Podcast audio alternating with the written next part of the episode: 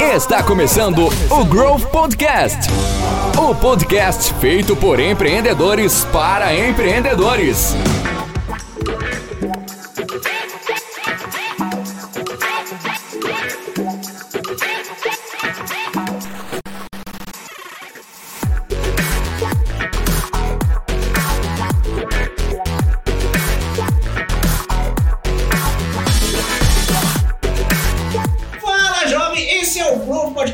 Em nova temporada. E eu sou o Márcio Sá e esse aqui é o podcast feito de empreendedores para empreendedores. E hoje eu tenho a honra de voltar essa nova temporada do Growth Podcast em grande estilo e por que não dizer de um jeito simples. Dá um ênfase no simples, porque ah, é extremamente simples.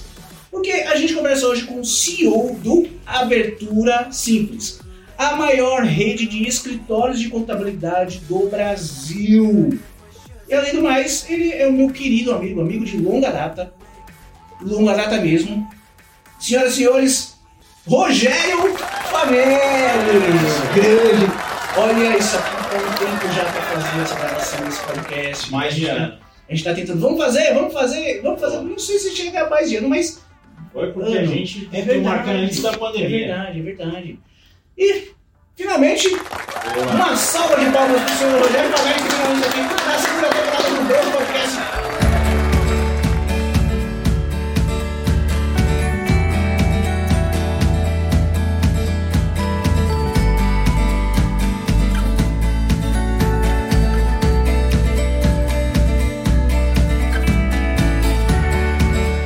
Diga a que veio, qual é, quem é você na fila do pão e já também conta um pouquinho o que, que é o Abertura Simples. Não abre os números ainda, tá? Abre só os mais genéricos, mas a gente, os números, a gente fala mais na frente. Show de Fala bola. um pouquinho sobre você então. Bom, primeiro, obrigado, cara, por me convidar para o podcast, tá top.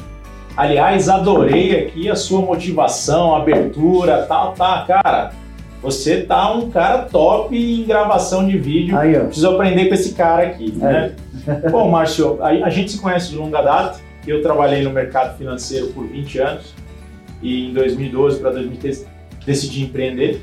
Montei uma boutique de investimento que infelizmente não deu certo num período que ruim. ano? da- Isso foi em 2012 para 2013, né? É verdade, eu lembro. E, e a gente estava na Faria Lima e a gente trocava muita ideia. Ah, sem querer, eu cruzei com um amigo de faculdade e a gente começou a discutir sobre o escritório de contabilidade. Na verdade, ah, o pai dele veio a falecer, ele herdou o escritório do pai, né? E a gente começou a, eu comecei a ajudar ele a montar um, um business plan sobre escritório de contabilidade para o mercado, porque ele não ia bem e tal. E a gente descobriu que a grande dificuldade do contador era marketing e vendas, porque era uma coisa meio que proibitiva para o contador, assim, tinha um código de ética tal. Hoje, o mercado já está mais adaptado com isso, né? Mas ainda assim, ainda existe uma resistência. Apesar do. Tem um paradigma do, do- do contador, o código de ética foi refeito né, recentemente. Então, qual era o ponto? Eu falei, puta, deixa eu tentar te ajudar para montar uma estratégia de vendas para você. E analisando o mercado, eu fiquei impactado com o mercado. Por quê? É, eu vi um mercado onde você tinha uma margem muito boa, né? É, existia um mercado que ainda não era profissionalizado, porque você não tinha grandes redes, você não tinha grandes empresas, não tinha grandes investimentos. Então, ele estava pulverizado em muitos escritórios, mas não estava profissionalizado. Né? E aí eu vi uma oportunidade de a gente começar a profissionalizar isso e pensar em escala. E o contador nunca pensou em escala. Né? No mesmo momento que eu estava pensando nisso, já tinha outras mentes também pensando em escala para o mercado contábil. Né? É, e aí a gente começou a desenhar isso daí. Né? A a boutique de investimento eu fechei e decidi fazer só a- a- o escritório de contabilidade. É aí que começa, mesmo antes do Abertura Simples. Porque o Abertura Simples ele começa como um hot site, certo? Uhum. Um, um domínio, Captação de cliente. um hot pra site para captação de cliente para gente. Ele não era o que é hoje o Abertura Simples, né? E eu já vou contar já o Hot que, que é site, hoje. nem existe mais, inclusive, esse termo, eu acho. O, o termo é passado, né? Mas olha, Hoje você é- hoje é landing page. Exatamente. Seria uma landing page. O Abertura Simples era uma landing page, né? E, e você monta isso é, e faz a captação dos clientes ali. Né? Porque a gente nunca captou via escritório de contabilidade, porque o nosso mote era trazer o cliente que estava abrindo a empresa Uhum. e não aquele que já existia, né? Então, a abertura simples fazia todo sentido para o empreendedor, o nome, o hot site e tal. Então, a gente montou aquilo, cara, e aí a gente tracionou. Né? Em dois anos ali a gente sai do, do absoluto zero para mais de 2 mil clientes abertos. E aí a gente começa a crescer e escalar esse negócio, né? Eh, tinha duas, três pessoas ali na nossa casinha da Moca, ali na Rua Bichira, que eu brinco sempre, né? Eu conheço, que tem, como é que é o nome daquele do... do... Orlandinho. Orlandinho. Almoçamos Nossa. juntos no Orlandinho quando era um boteco. Agora o Orlandinho é um Se não me engano, restaurante. foi uma vaca atolada, ou era, ou era um mocotó, alguma coisa assim. Era uma, Alguma coisa assim. uma coisa bem gordurosa e gostosa. então, e, cara, e a gente começa a crescer né, até chegar o ano ali de 2016 para 2017, que a gente vê um movimento de contabilidades online muito grande, e a gente decide, olha, ou a gente vai para cá para tentar escalar via escritório, ou a gente monta uma plataforma completa para gestão de crescimento de escritórios de contabilidade. O que, que é essa gestão de crescimento de escritório de contabilidade? A verdade é assim, né? É, você tem o marketing como um, um pilar, a educação como um outro pilar e a distribuição como um outro pilar. O que, que é distribuição aqui nesse outro pilar? São os produtos. Por quê? A nossa ideia é, pô, a gente tem a rede aqui dos contadores, nós vamos fazer marketing para eles, ele vai crescer, a gente vai educar esse mercado, porque ele precisa ser educado né, e profissionalizado. Então a gente vai trazer as melhores referências do mercado contábil para ensinar essa rede de contadores que quer crescer aqui e dá para crescer. E o meu próprio case já era um case de sucesso, né? a gente já tinha tracionado muito rápido. E distribuição de produtos. Então, a nossa ideia hoje ela é muito mais concreta, quando você fala em distribuição de produtos. A gente distribui todo tipo de produto na, na assim. Então, a gente lançou isso daqui, começou ali em 2017, maio de 2017. Né? É, o primeiro ano a gente fecha com 100 associados, uh, 2018 com 200 associados, 2019 a gente fecha com 400 associados, em 2020, 450 a gente falou, vamos parar, vamos parar porque agora a gente cresceu muito rápido, né? E agora a gente precisa entender o que, que essa base quer em termos de marketing, qual é o, o mercado mudou muito, né? A gente fazia muito Google Ads, Muito, né? O mercado mudou muito, né? É, grandes contabilidades apareceram com muito capital. Então, qual é a nova dinâmica do mercado? Vamos trazer todo mundo para a mesa, reunir esses contadores e vamos começar a colocar os pingos nos is aqui. Vamos ver a dinâmica, o que, que eles estão precisando efetivamente. E a gente viu que um grande gargalo do mercado contábil é educação. Antes de marketing digital, é educação. Por quê?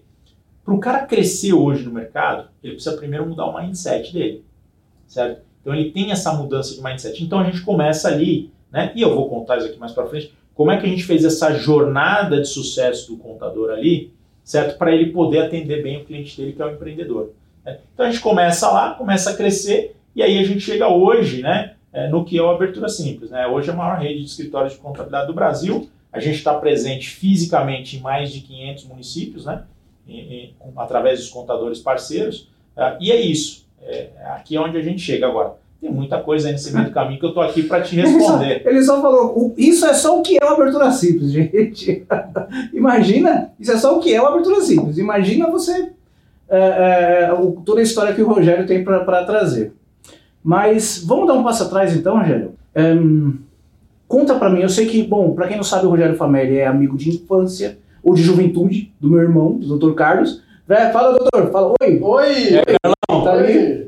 É, e, bom, tem muitas histórias que, que um podcast não, não ia caber, né? Um vídeo se- seria muito longo. Na verdade, dá pra fazer um filme tipo aquele Se Beber Não Case, sabe?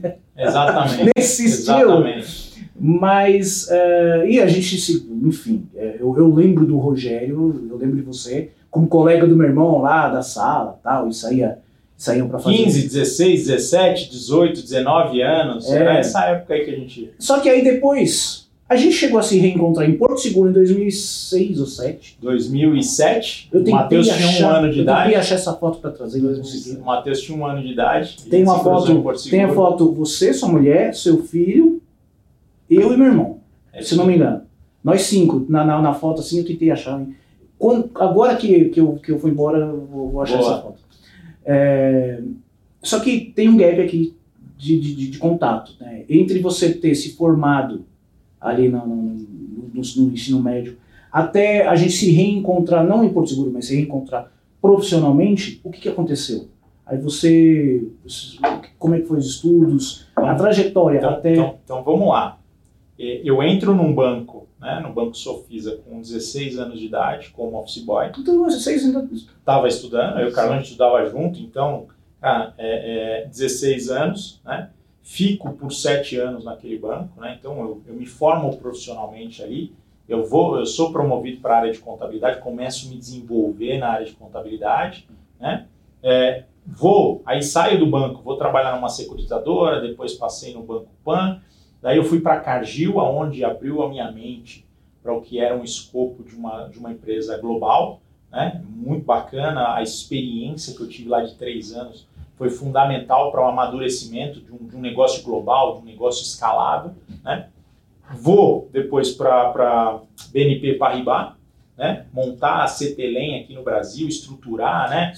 Fizemos a aquisição da, da, da, da, da Submarino Finance, né? Que é a, a Submarino tem uma, uma unidade de cartão de crédito que é da, da, da CTLEM. Telha Norte tinha, não sei se continua na época, e fizemos a aquisição do Banco BGN em 2007. Quando a gente faz a aquisição do BGN, eu sou convidado para ser diretor financeiro de um banco chamado Lyman Bank, que tinha 6.500 pontos de correspondentes bancários no Brasil. Eu queria muito aquela operação, porque aquela operação para mim mostrava um pouco do varejo, a criação do varejo em um negócio que era diferente. Por quê? Como que era o ponto de correspondente do Banco Lemon? Não era um que ele montava uma loja de correspondente. Ele colocava uma maquininha, essas de, de, de POS, dentro da farmácia, dentro da banca de jornal, eh, dentro do supermercado, onde tinha fluxo de pessoas para fazer recebimento de conta. Então, o Brasil ainda hoje é desbancarizado. Certo? Naquela época, nós estamos falando de 2007, não tinha conta bancária, não tinha nada. Então, o que, que o cara fazia? Muitas vezes ele tinha que atravessar 30 quilômetros para pagar a conta de luz dele. Aí, com aquela maquininha de POS, ele já pagava ali, o banco recebia. Então, o banco chegou a, a transacionar mais de 100 milhões de contas pagas em um ano. Era muita coisa. cara. Então, era muito legal o projeto. E eu entrei lá porque eu já tinha uma experiência de M&A, de ter participado da aquisição do Banco BGN, e eu entro lá para a gente fazer a venda do Banco Lemon, para trazer um investidor para o Banco Lemon. Né? Ah, e aí, pô, tô lá no Lemon Bank, ah, o que, que acontece? A gente está ali num bid com muita gente, né? Ah, tinha Actis, que é um, um- fundo internacional, tinha Western Union no, no, no bid do, do Lemon Bank, né? E alguns players nacionais. E a gente começa a negociar. O que, que acontece em 2018? Crise financeira americana. 2008. 2008, perdão, 2008, 2018 agora. O que acontece em 2018 a gente avança com a abertura simples. 2008 É. vem a crise financeira e todo mundo tira o pé. E aí a gente ficou prejudicado, porque a gente tinha montado uma operação para trazer um novo investidor, pô, fazendo investimento, abrindo loja, né, abrindo, criando novos produtos. Aí a gente para tudo para reestruturar a operação e aí agora não tinha mais novo investidor. E aí a gente tinha aquela carteira de 6.500 pontos e a gente fez a venda para o Banco do Brasil. E aí a gente vendeu só a carteira, manteve o banco, e aí a gente estruturou esse banco para ser um banco ah, ah, de investimento para médias e pequenas empresas. Foi o primeiro banco somente de investimento para médias e pequenas empresas. Né? O que, que é média? pequena? Desculpa, médias e grandes, né? É. Médias e pequenas não, né? Eu estou com Médias médias e pequenas da abertura simples. Então, empresas que faturavam eh, de 50 a 500 milhões de reais ano, certo? Então a gente estruturava operações e aí fiquei no banco até 2011 para 2012, quando eu decidi empreender e montar uma boutique de investimento. Então, daquele tempo para cá foi isso aqui, essa jornada aí, né, de crescimento contínuo como executivo, sempre um desejo de empreender, mas meio comedido, porque na, na, na, na pirâmide aqui, conforme você vai aumentando o teu salário, vai ficando mais difícil você empreender. Você vai criando um medo natural. quentinha. A zona de conforto fica mais quentinha. Total, total. Você vai criando um medo natural. Fala, cara, e se der errado? Olha, eu, eu, eu começo a, a perder muita coisa. Chegou no momento que eu falei assim: se eu continuar, essa zona de conforto vai ficar melhor aqui, vai ficar mais confortável, vai ficar mais quentinho e eu nunca vou empreender. Então eu preciso cortar agora. né? E aí é um corte que é, só quem fez isso, né? É, é que sabe, né? E no meio do caminho, né? Tem aquela frase famosa que acho que é o Érico Rocha que sempre fala que é queimar a ponte. Quando você vai empreender e você está lá trabalhando, montando a sua boutique de investimento, você recebe uma oferta de emprego. Aí você olha pro lado e fala, caramba, meu, aqui não tá virando, será que eu vou, não vou, você fica... Todo mundo que é empreendedor, que está ouvindo a gente aqui, Hum. é, é quando decidiu empreender, largar o emprego, passa exatamente por esse momento. Ele recebe uma oferta de emprego, aqui não está virando, ele fala, será que eu vou, tal? E teve um momento muito crucial, que a gente sai da Faria Lima, que não estava dando certo a boutique, deu tudo errado. Eu tinha reserva para viver dois anos sem trabalhar e acabou em um ano, tudo, né? É, e eu tô lá, pô, tô fazendo empréstimo bancário para tracionar o escritório e tal. É, e aí eu recebo uma oferta de um banco muito muito famoso, tal, que é muito forte em consórcio, né? Cara, diretor de tesouraria, imagina, salário, carro, bônus, assistência médica, e assistência médica pega muito, cara, porque é uma, Um cartãozinho fortuna, corporativo. cartão corporativo e tudo mais, né? E, e- e a casinha ficava aqui, né? Minha esposa tem uma depilação na frente ali do, do, do Orlandinho. Eu atravessei a rua, falei para ela: olha, eu recebi essa proposta aqui.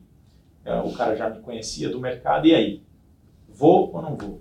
E agora? Por quê? Porque você tá ali naquela, né? E aí ela virou para mim e falou assim: "Você acredita nesse negócio?" Eu falei: "Muito, muito, porque eu tô vendo aqui, eu tô vendo no mercado, eu acredito". Então não vai. A gente segura as pontas aqui, vai fazendo aqui, vai ajustando ali, reduz uma faz uma economia aqui, uma economia ali, não vai. Fica aí. E ali, ali eu queimei a ponte. Sua mulher fez você. Te Exatamente. segurou ali. Segurou. Por quê? Naquele momento em diante eu não olhava mais oferta nenhuma. O cara batia na minha porta, cara, esquece. Daqui para frente a ponte está queimada, não volta mais. E quanto mais tempo você vai ficando longe do mercado financeiro, vai ficar mais difícil você voltar, porque você vai perdendo a expertise do negócio. Né? Uhum. E ali eu queimei É a ponte, dinâmico, cara, né? e aí, aí começa, quando você queima a ponte de verdade, é, é, alguém, al- uma vez alguém me, me disse o seguinte, né? é, assim, qual é o seu plano B? Meu plano B é fazer o plano A dar certo. Olha isso, né? Porque você não tem plano B, mano. Você saltou de paraquedas, né? Vou empreender, saltei de para, paraquedas do precipício e vou construir o paraquedas na queda, né? Então não tem plano B. Então, cara, hora que a gente, hora que eu caí naquilo lá, eu falei, "Ah, agora isso aqui tem que dar certo, né? Fiz aqui, cara, vai ter que. Então, 2014 ali, a gente começa no meio de uma crise política. Nós Hum. estamos ali numa reeleição de Dilma, crise política, 14, 15 milhões de desempregados, só que o mercado de abertura de empresas estava aquecido. E não É. tinha ninguém no Oceano Azul que a gente jogava ali. Aquele Oceano Azul que a gente jogava, não, que a gente nadava, né? Você nada no oceano. Aquele Oceano Azul que a gente nadava em 2014 para escritório de contabilidade, não tinha ninguém. Pô, a gente saiu rasgando ali, né? E ali a gente começa a crescer. Então, aquela trajetória ali de, de, de, de 16 anos de colégio, ela vem parar aqui em 2014, que é onde começa a vida do empreendedor. Né? Começou um pouquinho antes, em 2012 ali para 2013, e não deu certo, foi uma, uma empreitada que, cara, um momento errado da economia e tal, mas que desencadeou ah, ah, no escritório de contabilidade. E daí desencadeou no que é hoje a abertura simples. Então, é, é aqui que a gente que a gente chega ali nesse, nesse período aí, que a gente se reencontrou depois, no meio do caminho e tal, e aí É, começa. Tomamos uns cafés. Lembrando que era office boy, tá? Começou como office boy, hein? Então, olha só. é, Não tem como começar por cima. É começando por baixo mesmo. E, e- e não sei, talvez essa, toda essa trajetória. Eu não conhecia tudo isso. Conhecia algumas, alguns trechos. Mas toda essa trajetória, toda essa bagagem que você adquiriu foi, foi essencial para. Inclusive, o, o fracasso do, do- da, da boutique foi essencial para trazer o Abertura Simples até onde ele está agora, certo? É, agora, você já parou para pensar, com certeza já parou para pensar algumas vezes, sei lá, com a cabeça no travesseiro, e se minha mulher tivesse falado para eu aceitar essa, essa proposta? Aí eu teria ido. E você não teria voltado mais. Não teria voltado Você não mais. teria. Ia fechar a janela de empreendedorismo para você. Não, eu fui, não deu, vou ficar por aqui. É, a verdade é assim, né? Ela sabia que eu acreditava no projeto, então ela estava enviesada a me apoiar. Mas eu, é, como, como você é casado, cara, você joga junto. né? Então, olha só, aqui realmente pô, a gente vai levar mais um, dois anos aí para voltar ao que a gente tinha há três, quatro anos. Né? E, e estabilidade, receita, lucro ali e tal. Então vai demorar um pouco mais. Mas pode ser um caminho que pô, coloque a gente num outro jogo.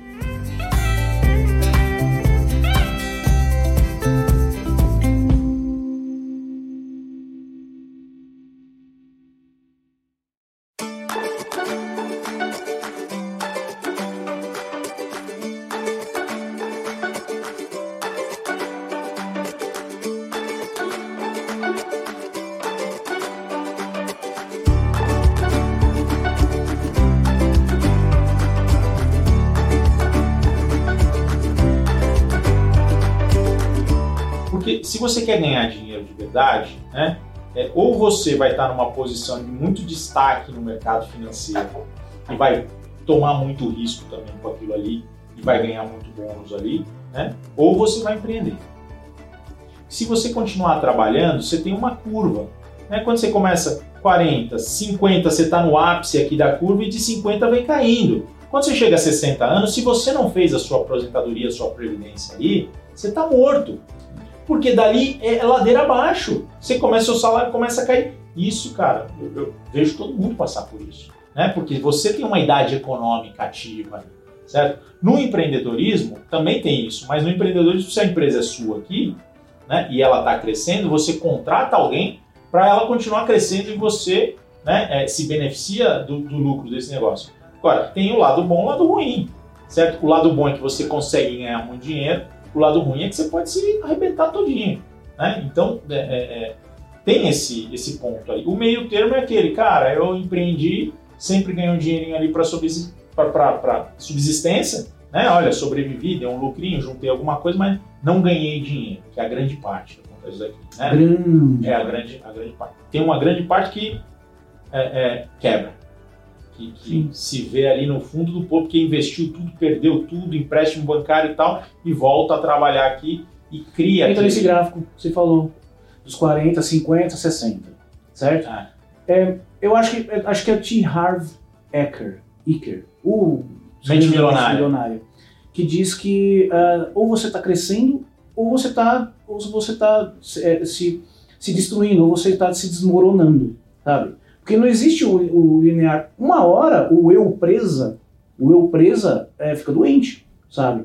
É, você, se você não, não, não fazer o seu negócio funcionar sozinho, olha só, eu tive Covid, fiquei entubado 10 dias e você sabe, você acompanhou, Sim. né?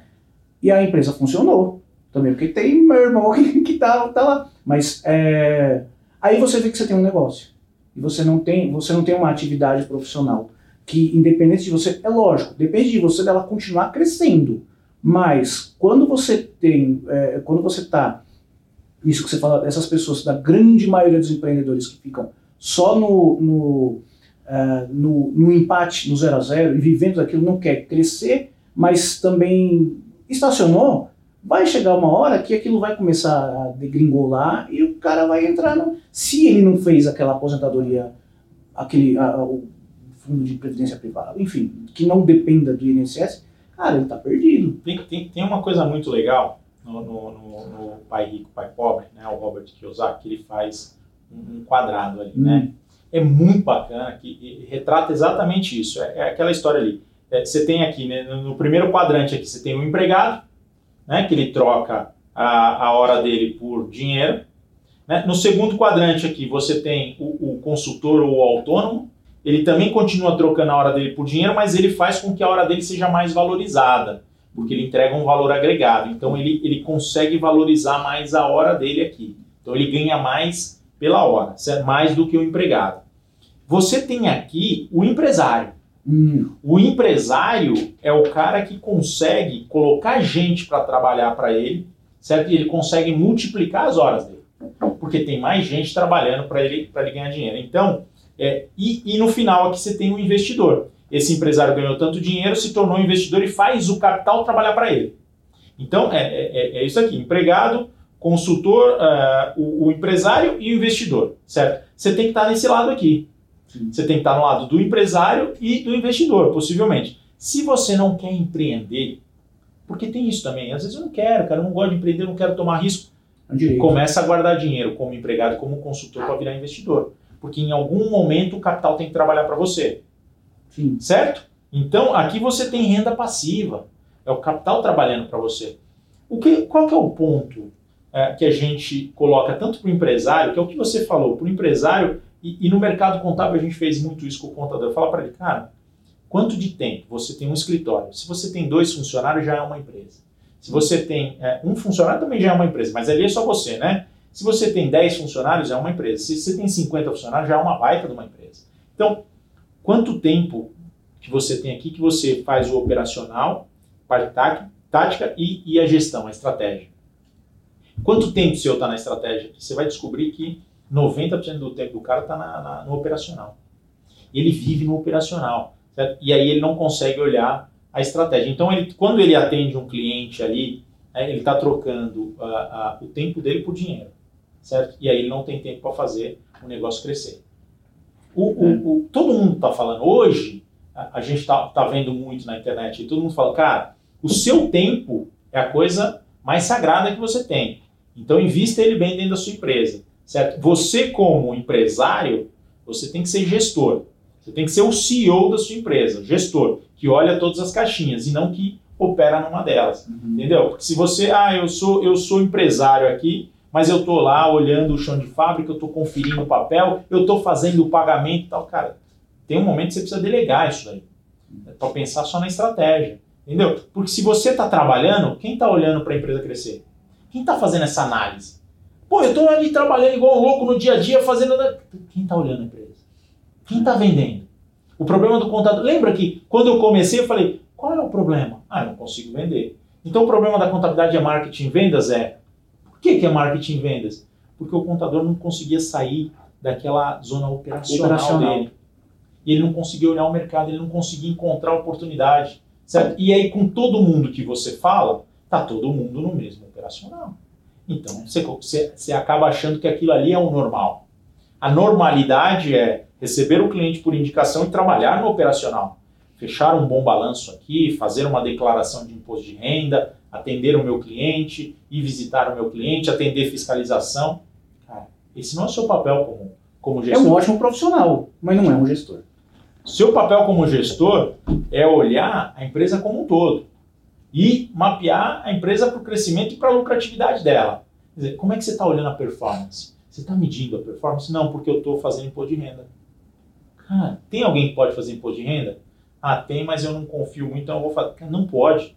Entendeu? Você tem que delegar essas atividades que podem ser delegadas, tem que delegar, porque aquilo ali está tomando teu tempo. Né? Então, para mim, essa, essa foi a mudança de chave.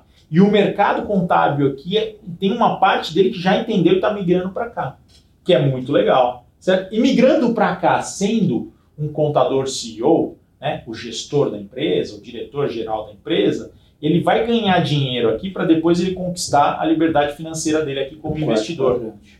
Quando você sai desse quadrante uh, de, uh, de contador aqui, né, de gestor aqui agora, né, de empresário, você começa a ganhar dinheiro, seu negócio começa a crescer, seu negócio crescendo dá mais lucro e você começa a portar esse lucro aqui dentro do investimento. Tem um ponto, né? É, até quando é bom você uh, colocar dinheiro aqui em outros negócios ou investir no seu próprio negócio? Depende do que você quer como empresário, aonde você quer chegar. Cada um tem o seu limite, cada um hum, tem a sua vontade, cada um tem as suas ambições, né? Então, a minha era crescer o máximo possível com um negócio que me dava uma rentabilidade gigante. Hum. Então, essa era a minha missão. Eu quero crescer o máximo possível. Tanto que, é, olha só, a gente entra nesse jogo aqui, começa a ganhar muito dinheiro com contabilidade, né? muito dinheiro, começa a escalar muito, e aí tem um lucro aqui, uma reserva de lucro aqui. O que nós vamos fazer com essa reserva de lucro? Nós vamos continuar crescendo com contabilidade ou vamos criar um novo negócio com abertura simples? Porque agora a gente viu o seguinte: a gente pode crescer com contabilidade aqui, mas nós podemos criar uma plataforma. E uma plataforma ela escala muito mais rápido. Por quê? É assim, né? Você quer ir rápido, vai sozinho. Nós somos rápido sozinho e muito rápido. Né? Você quer ir longe, vai junto. Arranje pessoas para vai junto. acompanhar. E aí a gente começou a trazer bons contadores e formar esses bons contadores, educar esses bons contadores para a gente ir junto. Então, hoje, o que eu falo para o contador em termos de, de, de, de equity, né, aqui quando ele vem para cá ser o investidor, é olha o seu negócio é, do, como um viés de investidor. Por quê? Se você hoje conseguisse colocar um, um, gerente geral aqui para tocar seu escritório, que foi o que você falou, né? Olha, eu fiquei a, a, internado e o escritório continuou, porque tem um gestor lá, tem um CEO lá e ele tocou o escritório. Se você consegue colocar esse cara aqui e fica com o tempo livre, isso aqui passou a ser um, uma renda passiva para você, certo? Começou a gerar muito valor. Qual é a rentabilidade disso? Qual é a rentabilidade disso? Porque é, é, eu, eu tenho várias fórmulas de equity para o mercado contábil. Eu ensino isso para os contadores. Então você tem várias fórmulas, certo? Quanto vale meu escritório, Rogério? Olha isso. Isso daqui é uma aula né, É, para o aí, pessoal. hein? quanto vale a tua empresa e teu escritório? Isso aqui é uma aula. Por quê? Depende. Você hoje atua no operacional do seu escritório? Sim, muito. Você atende os seus clientes todos. Então, os clientes gostam de você, muito. Os caras me amam tal, e eu cobro bem no que eu faço. É, mas eu quero vender meu escritório. Você compra? Não. O cliente é teu. Você compraria o SBT sem o Silvio Santos? Não. É mais ou menos É isso. Né? Exatamente isso. Mas hoje você compra a Globo sem o Roberto Marinho, porque o Roberto Marinho nunca apareceu. Então, é, é, se você está atendendo todos aqueles clientes, aqueles clientes, basicamente, eles estão naquela empresa por causa do Márcio. É. Certo? Então, a empresa não vive sem o Márcio, porque o dia que ele decide se aposentar, talvez esses clientes não queiram o próximo gestor. E aí ele tem que preparar. Aí há uma preparação, você já mudou. Mas hoje não vale nada para você vender. Certo? Então, você tem que fazer essa, essa preparação aqui. Certo? Não. Como é que é o seu time? Me diz uma coisa, quanto é que vale o teu escritório? O teu escritório hoje, ele não vale pela carteira de cliente somente. Ele vale pela projeção de crescimento. Como é que é o crescimento? Como é que foi o crescimento dos últimos três anos? Certo? Como foi o crescimento dos últimos três anos? Qual é a margem de lucratividade que você tem hoje no teu escritório? Então você vai colocando tudo aquilo ali. E outra, eu estou comprando só a carteira ou eu estou comprando a empresa? Por quê? Comprar só a carteira legal. Eu pego essa carteira, coloco dentro da minha empresa e acabou. E eu tenho um ganho muito de sinergia nisso daí. Certo? Quando eu compro a empresa, eu estou comprando quem? passivo. O time. E estou comprando o time. Eu trago passivo de juros, mas eu trago o time. Esse time está preparado? Como é que é esse time? Deixa eu analisar. Por quê? Hoje, no mercado, muitas empresas compram times. O Nubank fez várias aquisições de time. Ele não fez aquisição de empresa. Tinha uma empresa que provia uma tecnologia X e vendia esse produto no mercado. Ele não tinha interesse na tecnologia. Ele tinha interesse no time de desenvolvedores. Então ele paga 30 milhões naquela empresa pelo time de desenvolvedores. Desfaz do produto. É pra- surreal. É surreal, então, o time. Então você vai colocando tudo ali para ver quanto vale o teu escritório. A última fase aqui de, de avaliação, que é de qualquer empresa, é a seguinte: tá bom. Então eu vendo meu escritório aqui, com esse lucro que eu tenho, se eu investir hoje na melhor aplicação do mercado financeiro, ganhar 10, 12%, que é uma aplicação boa, ao ano, eu vou ganhar quanto? Vis-a-vis o que eu ganho aqui. Então, eu, se, eu, se eu pego esse dinheiro, o que, que eu vou fazer com esse dinheiro? Certo? Se eu estou trabalhando, vale a pena. Mas se eu não estou na operação, esse dinheiro, o, meu negócio vale mais. Se eu estou na operação, ele vale menos. Porque eu saio da operação, fico com tempo livre e ganho dinheiro aqui. Se eu entro na operação, se eu, se eu, se eu, se eu entro na operação, aí tem uma vantagem. Se eu estou fora da operação, não tem vantagem. Porque eu pego o dinheiro, coloco lá no Itaú ou coloco na XP e vai me render isso daqui. Porque não tem vantagem. Você está tendo um, lucro muito maior aqui. Ah, mas você tem o risco de empreender? Tem, mas a empresa está crescendo? Tá. Então faz uma conta para os próximos cinco anos, ela crescendo 10%. Não tem investimento no mercado financeiro que vai te possibilitar isso. E aí você não precisa estar no dia a dia da empresa, você precisa estar no conselho. Cara, tem empresas nossas aqui de contabilidade que eu sou só um conselheiro. Entendeu? Uma vez por mês a gente se reúne, as principais métricas, os principais resultados, os indicadores ali. Cara, aí as pessoas, olha, nós estamos querendo ir para esse lado, o que, que você acha? Tá, olha, esse lado é legal, essa. Pô, show de bola. E tem uma renda passiva em cima disso. É, é sensacional. Entendeu? É, então é isso, né? A hora que você olha a sua empresa, você tem que fazer toda essa análise aí para entender. Valor. Então, ficar na, na operação dela te custa mais caro em todos os aspectos.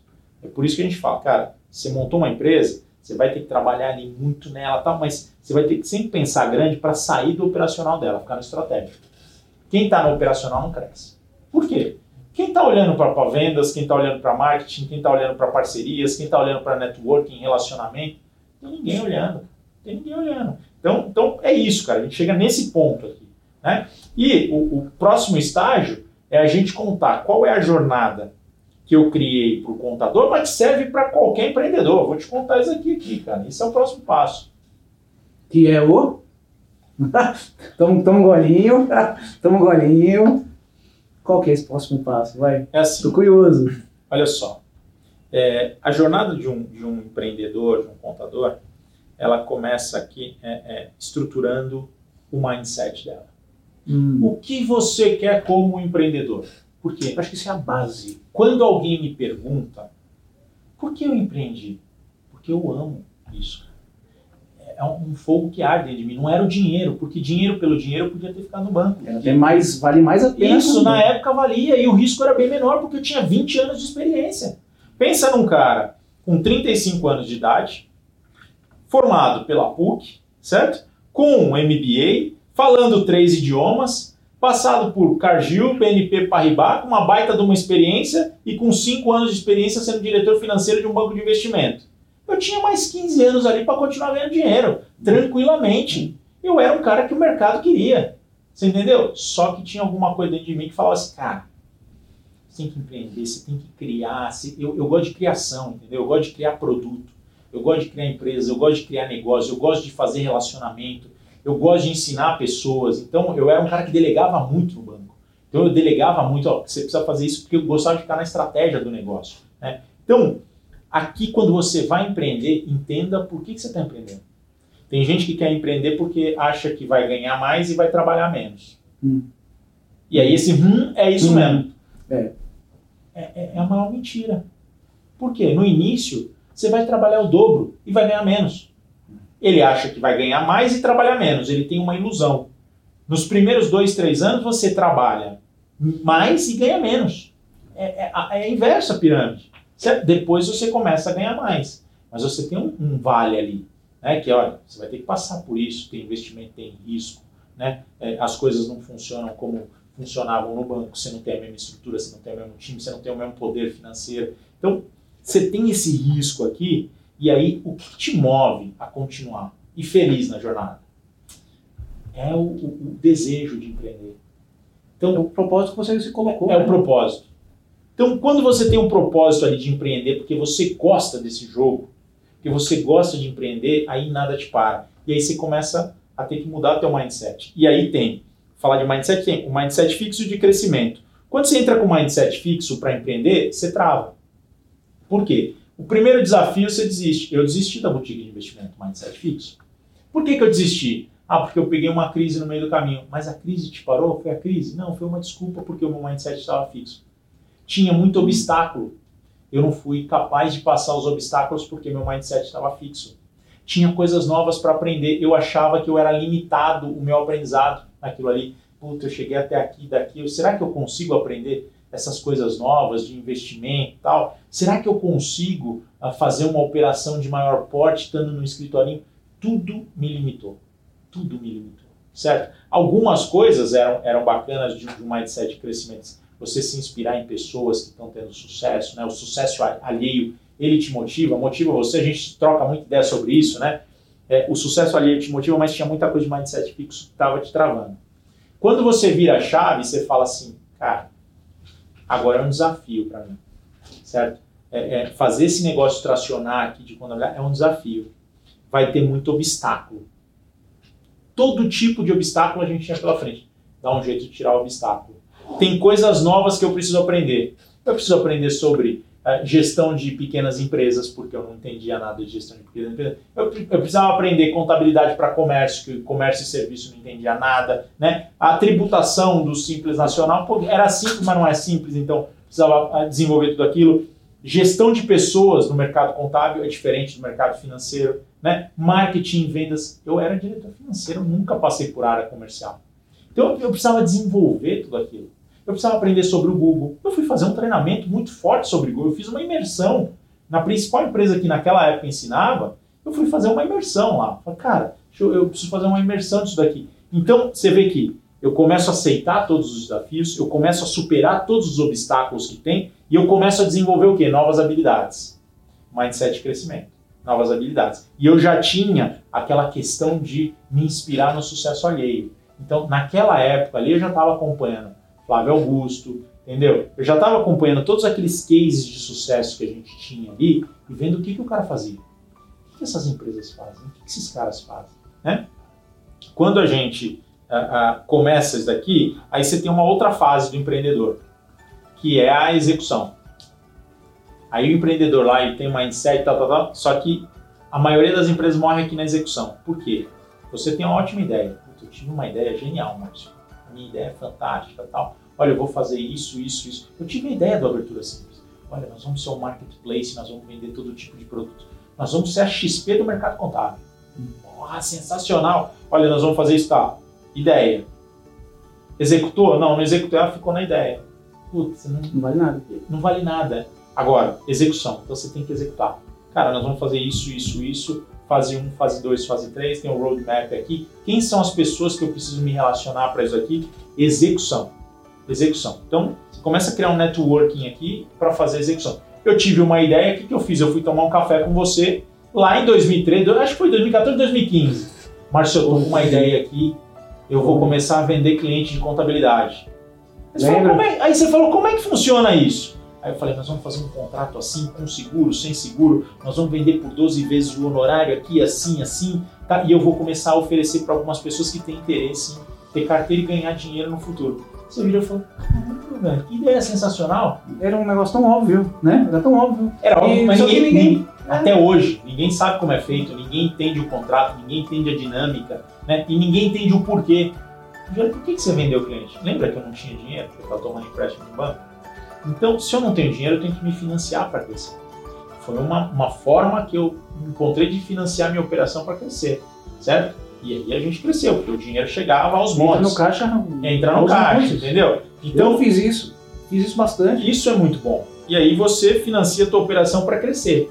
É um, um financiamento de uma operação para crescer. Né? É a melhor maneira? Não. O ideal é que você conseguisse o recurso de uma outra forma para você escalar, porque aquela receita te traz.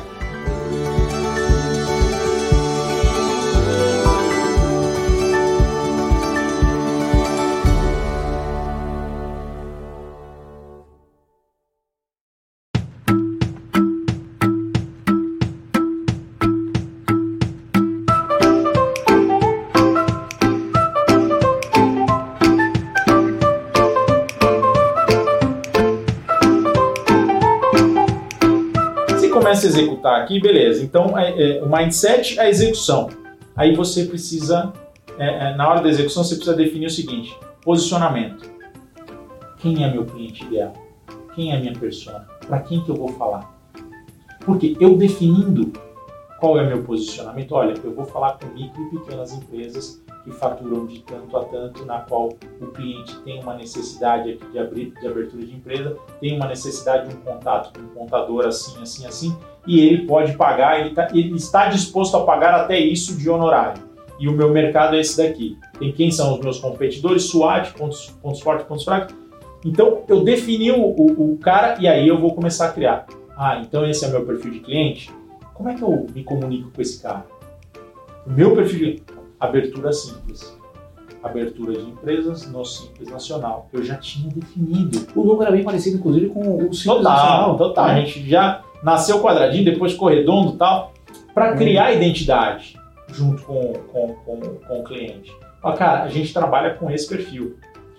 E dizer não foi a coisa mais importante. Você pensa, apareceu ce- milhares não, é mas foco, né? centenas de empresas de lucro real procurando a gente. Lucro real, lucro presumido, posto de gasolina, igreja, tudo que a gente não atendia. A gente sempre disse não. A gente sempre disse não.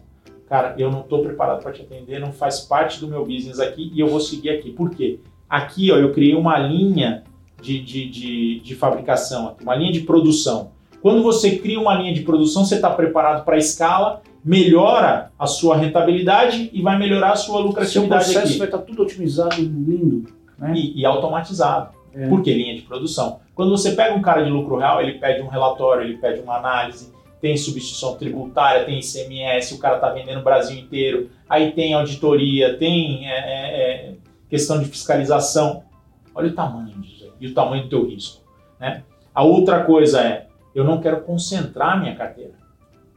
Eu vi centenas de escritórios de contabilidade que chegaram até a gente na abertura simples e disseram o seguinte: Cara, eu quebrei. Por que, que você quebrou? Tinha dois clientes que ia representavam 50% da minha carteira. Saiu. Quando veio a crise, né, com, com toda a questão eh, da crise financeira de 2014, 2016, esses caras entraram em recuperação judicial e eu continuei prestando serviço para eles, continuei colocando mão de obra porque achei que eles iam me pagar E aí eles quebraram de vez e me acumulou dívida, dívida bancária e tal, e eu perdi 50% do meu faturamento. Cara, uma empresa perder 50%, mas por quê? Ele estava concentrado 50% em dois clientes. Dois clientes. Concentração é uma coisa básica aqui do nosso plano. Eu quero pequenininho porque eu não vou concentrar. Porque você não incende. Quando o, o- a, a rotatividade dos clientes, o churn dos clientes é, é, é, é, é- imperceptível. Isso aí. Porque está entrando, tá saindo um e está entrando dois. E você pode escolher o cliente que você quer trabalhar. Então, cara, esse cliente não é bom pra gente, ah, obrigado, mas economicamente seu contrato não é viável para mim, obrigado. Você faz o contrato, entendeu? Então, ali, posicionamento, aí você começa a olhar a questão de marketing muito forte, publicidade e investimento. Toda empresa precisa ter um canal de investimento. Ou, ou você pode fazer orgânico, mas orgânico depende de investimento. Isso aqui é orgânico. Em algum momento isso daqui lá na frente vai gerar frutos, né? Para boas empresas, entendeu? É, isso aqui é orgânico que nós estamos fazendo aqui, é lá na frente. Mas é um investimento, investimento de tempo que é dinheiro, tempo é dinheiro. Sim. Então você faz isso daqui e aí fez o investimento, começa a estruturar a empresa para crescer, aí tem que arrumar a parte de vendas. Aí a gente começa a olhar toda a parte de venda. Então isso daqui serve para o empreendedor porque é uma trajetória dele. Acertei o time de vendas aqui, script de vendas, proposta comercial, toda a estrutura, um processinho de vendas, treinamento. Acertei o time de vendas. Agora eu começo a, a escalar aqui, a crescer. Vou crescer? Legal. É uma coisa muito importante. Olhar todas as métricas da empresa. Olhar as métricas da empresa. Qual que é meu CAC, que é o custo de aquisição de cliente, quanto você paga por um cliente? Qual que é meu LTV, o tempo que o cliente fica com você na carteira? Qual é esse tempo de, de, de, de tempo? Porque aí você mede a rentabilidade desse negócio, que é fundamental. Né? Medir a rentabilidade desse negócio é fundamental. Então, é, eu pago lá mil, mil reais por um cliente e, e- e ele me, me, me deixa 30 mil reais ao longo de, do tempo de vida dele. É sensacional esse, esse CAC versus LTV aqui. Aí você começa a analisar suas métricas. Margem operacional. A gente sempre calculou margem operacional aqui. Quanto mais tecnologia, menos mão de obra, mais margem operacional, mais entrega que eu tenho para o cara aqui. E aí a gente começa a analisar alguns números, né? Churn. Churn é importante para a gente, a gente acompanha o churn, certo? E aí, no final, eu vou dizer como é que a gente mata e resolve o problema do churn aqui, né? Então eu estou olhando as métricas aqui, quando eu começo a olhar as métricas, tem uma coisa importante. Você começa a olhar que o seu time precisa performar. Para o seu time performar, é o ideal que nessa esteira aqui de, de, de, de produtividade você coloque todos os processos no lugar e ajuste esse processo periodicamente, porque os processos nasceram para ser reajustados. No meio do caminho chegou uma tecnologia nova, muda todo o processo. Lembra que a gente precisava ir na prefeitura, um a um, colocar o dado do CNPJ para extrair a nota, importava dentro do sistema, baixava no sistema contábil, do sistema contábil gerava o Simples Nacional, gerava o cálculo, pegava a guia, gerava o PDF, do PDF você pegava a guia, mandava no e-mail, mandava para o seu cliente. Aí vem um sistema que fez o seguinte, puxa tudo e já entrega para o cliente automaticamente calculado. E, e aí você tinha um processo desse tamanho aqui, escrito aqui, e você faz assim no processo. É. No. Ajuste de processo, porque melhora a produtividade. Então, você começa a olhar. Aqui, eu estou olhando minha margem aqui e estou vendo que a minha margem começa a. Minha margem operacional aqui começa a cair. Aqui eu falo, opa, vamos voltar a ajustar o processo? Por quê? Aí você ajusta o processo. A margem operacional está caindo, você motiva as pessoas para elas ajustarem os processos automaticamente. Gestão de pessoas. Pessoa motivada, você vai falar para ela, ó, nosso foco é ajustar o processo. O que, que ela vai fazer? Ela vai correr atrás para ajustar esse processo. Então, a liderança é fundamental e o processo ali na gestão de pessoas é fundamental para ela ajustar todo dia esse processo aqui. Ajustou o processo, você tem mais uma coisa aqui, trazer novas tecnologias. Então a gente é vidrado em sempre estar olhando novas tecnologias, porque a tecnologia barateia o meu custo e aumenta a minha margem. E quando eu melhoro a minha margem, eu consigo repassar alguma coisa legal para o meu cliente. Ou um benefício para ele, porque eu melhorei minha margem, ou uma redução de custo. Você ganha até valor, em relação ao valor para o cliente. O cliente olha para você Total. de outra forma. Total. Então, você faz isso aqui, chega no final, tinha uma coisa que a gente demorou muito para perceber, que era a tal da história do sucesso do cliente. Hum. Sucesso do cliente. Cara, medir o sucesso do cliente numa operação como a nossa, né, de, de varejo, é muito mais difícil. Então a gente criou uma estrutura própria de sucesso do cliente para fazer um acompanhamento uh, mais dinâmico com ele, né, e, e mais de atendimento e de entrega ali com ele, e mais de atenção do que propriamente desenhar o sucesso dele, porque eu tenho cliente de todo tipo, né? Então eu, eu tenho cara de TI, eu tenho cara de representação comercial, eu tenho advogado, eu tenho médico, eu tenho... como é que é? Não dá para você ficar criando uma, uma área de sucesso para todos eles, mas tem coisas que é incomum. Gestão financeira é incomum a todos eles.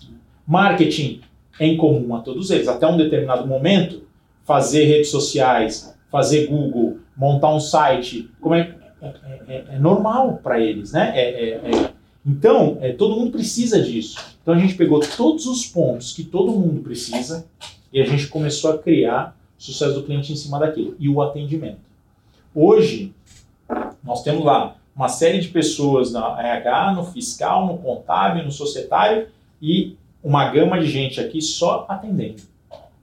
Só atendendo. Essa gama de pessoas que está atendendo é, é, é, a mesma coisa que você pensar no call center da Vivo, da Claro, porque você não liga para reclamar com o cara que está analisando a sua conta lá ou vendo um problema técnico. Você liga para o atendimento. O atendimento abre o chamado que vai para o problema técnico. Certo? Isso daí mudou o jogo para a gente. Por quê? Porque eu não preciso tomar atenção do meu analista de RH se tem alguma coisa que pode ser respondida aqui na hora aqui. Uhum. Às vezes é só um e-mail, você faz um filtro, né? Então, esse cara aqui, ele está responsável por abrir a demanda aqui e acompanhar o atendimento. Então, olha só, o que, que mudou? Eu preciso fazer uma admissão. Antigamente, eu falava direto com quem me atendia no RH. Se essa pessoa sai de férias, com quem eu falo? Hum. e, agora? e agora? Com quem eu falo? Mandei um e-mail para ela, só para ela, mas ela estava de férias. Aí você tem que encaminhar para outro. Legal, você tem todo um processo de reencaminhar, mas eu perdi o meu. É, quando você tem um atendimento aqui, essa pessoa já, ó, quem vai cuidar de você é essa pessoa aqui, assim, assim, assim. E aí você abriu uma admissão. Mandei o um e-mail, mas, cara, você estava muito ocupado fazendo fechamento de folha, não deu para dar atenção. No dia seguinte você chegou, estava todo enrolado e acabou esquecendo de só dar uma resposta para o cara dizendo quando que você ia entregar e atrasou aquilo. E ele precisou te ligar e falar: sabe o que, que é? Eu mandei um e-mail há dois dias para você para pedir admissão. Então, você tem como ver para mim? Perdeu um encanto. Né? Quando ele entra em contato aqui com esse cara, eu preciso da admissão. Ah, só um minutinho. Abre já a tarefa ali para o cara, já manda para o cara certo, e nós temos ali internamente 24 horas para atender. E, eu, e o cara está acompanhando ali a chamada que ele abriu. Respondeu o cliente, fez o processo em 24 horas, matou a tarefa, já ficou verdinho ali, desceu para a tarefa concluída, a gente respondeu o cliente. Quando eu respondo o cliente, a minha tecnologia hoje está preparada para perguntar para o cliente: tudo bem, gostou do atendimento? Numa, numa, numa respostinha ali, numa uhum. carinha. Se ele está triste ou se ele está feliz. Não é de nota de 0 a 10. Se ele está triste ou está feliz. NPS. E ele só dá um clique no NPS ali no, no WhatsApp. Clicou a carinha. Clicou a carinha, a gente começa a maturar esse cara. Então a gente criou toda uma plataforma de sucesso desse cliente aqui. Para quê? para que depois eu conversasse com ele e pedisse a indicação para ele. Falar, cara, pô, você tem um amigo para indicar para gente? Pô, vamos lá. Será que não tem ninguém que está precisando? Tal? Você gosta tanto do nosso trabalho aqui, do nosso serviço? Pedir um depoimento para ele, entendeu? Todo negócio precisa disso. Todo negócio precisa crescer de forma orgânica pelo, pela entrega que ele dá. E não ficar caçando o cliente a toda hora, gastando dinheiro com marketing, com redes sociais. Você tem que investir para crescer. Mas se o negócio aqui não é bom o suficiente, não vai ter indicação. Ele não se sustenta. Então ele vai crescer aqui muito forte na indicação e muito forte no marketing. A gente não tinha essa preocupação tão grande aqui, porque a gente entendia que o cara do RH atendia o cliente. Mas o cara do RH, o foco dele é, entregar, é fazer a melhor entrega de, de RH. E não a melhor entrega de atendimento. de atendimento. E às vezes você, cara, a atividade contábil é uma atividade difícil.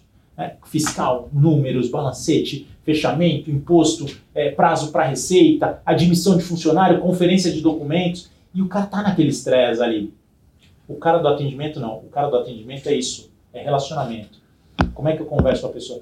E o cara da, do, do, do, da operação, ele é uma dinâmica mais pesada. O cara do atendimento alivia esses. Como é que o senhor está, senhor Márcio? Tudo bem? O que, que o senhor está precisando? Oh, que legal, hein? E como é que tá sua filha? Tá tudo bem? Tá, tá legal. Pô, foi... a empresa tá crescendo, tô acompanhando aqui, que bacana, hein? Com aquele ar de gerente de banco. Certo? Hum. Por quê? Porque a operação está sendo tratada de outra forma. Às vezes, o cliente ligava e você estava no operacional tão estressado ali, que você não conseguia atender o cara sorrindo. Você entendeu? Então cada um na sua, na sua, na sua praia ali. E a gente montou todo esse escopo aí, e aí a gente termina essa jornada aqui, né, que começa mudando esse mindset aqui, porque em algum momento, Márcio, eu precisei desenvolver uma habilidade de sucesso do cliente, de gestão de atendimento, de pós-venda, de onboarding. E se eu falasse, ah, isso daqui não precisa porque lá no banco eu não tinha, o que, que ia acontecer? Eu não saía do, do, do mindset fixo aqui.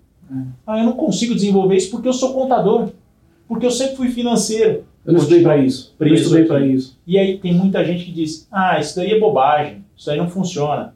Aí o cara fica num mindset fixo aqui, fica com aquele paradigma ali, e ele não evolui. Tinha muita gente que até 2021 não acreditava no marketing digital.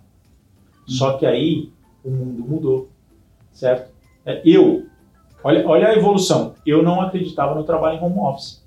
A gente em três dias colocou 50, 60 pessoas aqui totalmente em home office, o resto do time continuou vindo, colocou totalmente em home office e a coisa funcionou. E eu não acreditava. E funcionou bem. Certo? E hoje você viu aqui, você, você passeou aqui, você viu que tem um pedaço do time trabalhando, deve ter umas 50 pessoas ali que estavam na operação e tem mais 50 em casa no home office. E agora a gente descobriu que o modelo híbrido é aquele modelo que vai funcionar. É o futuro, né? É o futuro, é o híbrido. Cara, não precisa vir. Se você trabalha melhor em casa, você pode ficar em casa. Você vai ter a sua entrega. Eu tinha dificuldade de acreditar nisso, mas a pandemia fez com que eu mudasse. Obrigou a lá. gente a ver me, isso. me obrigou. Então, cara, é- é- a gente tem que estar aberto para mudança. O que está acontecendo? Então, esse mindset de crescimento é você fazer esse acompanhamento. Tem uma coisa muito importante para qualquer empresário. O que, que muda o jogo para ele? Network. Hum. Então, eu, eu terminei tudo isso daqui, mas quando eu volto aqui, né, é, quando eu estou começando, o que, que muda o jogo? Network. Certo? Por quê? A, a gente começa a trocar ideia, fala, pô, cara, o que, que você fez lá na sua empresa? Cara, eu fiz isso, isso, isso. Ah, eu estava pensando em fazer isso aqui. Olha, tem um sistema bom que faz exatamente isso. Pô, que legal. De repente o cara te abriu uma coisa estratégica da empresa dele. Olha, o meu sistema faz exatamente assim, ó. Fala com o cara lá, inclusive ele te dá um desconto, faz uma implantação legal. Network, tudo. Network. Conexão, conexão. Se você não tiver um bom networking, dificilmente você consegue crescer. Certo? Então, o networking é fundamental. Então, a gente começa essa jornada aqui mudando o mindset, passa né, por, por, por execução, marketing, ah, investimento, publicidade aqui, a parte de gestão comercial, a gestão de métricas, pessoas, processo, tecnologia e finaliza com o sucesso do cliente.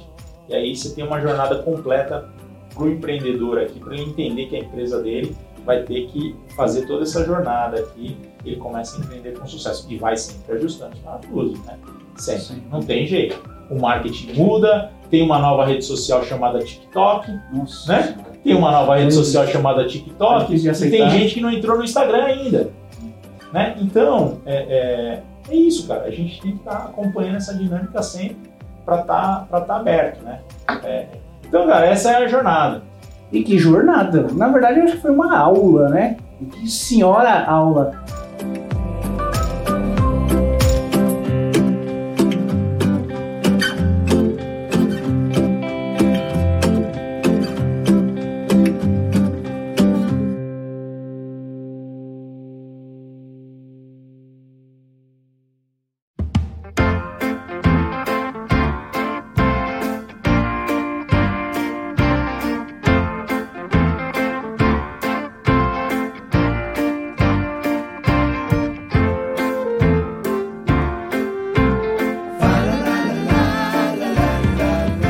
Rogério, é o seguinte, tem uma, uma- um quadro do nosso programa que é de perguntas e respostas, não precisa ser tão rápido assim, tá? Mas vou sacar aqui pra pra você. Ahn, te faço algumas perguntas, responde no tempo que você quiser, não é, Boa. não é ping-pong e tal, mas acho que vou é- tentar fazer um a ping-pong. gente conhecer um pouquinho mais dessa figura chamada Rogério Famelli. Ó, falei bonito agora. Boa, né? Seco e direto ao ponto, qual o seu sonho? Cara, é, o meu sonho, na verdade, é, é hoje é ajudar o Brasil através do empreendedorismo, porque a única coisa que vai salvar o país é o empreendedorismo. Hoje a gente tem crise política, nós temos crise sanitária, nós temos crise econômica. Então, é, é, o que eu vejo hoje é um empreendedor salvando o Brasil.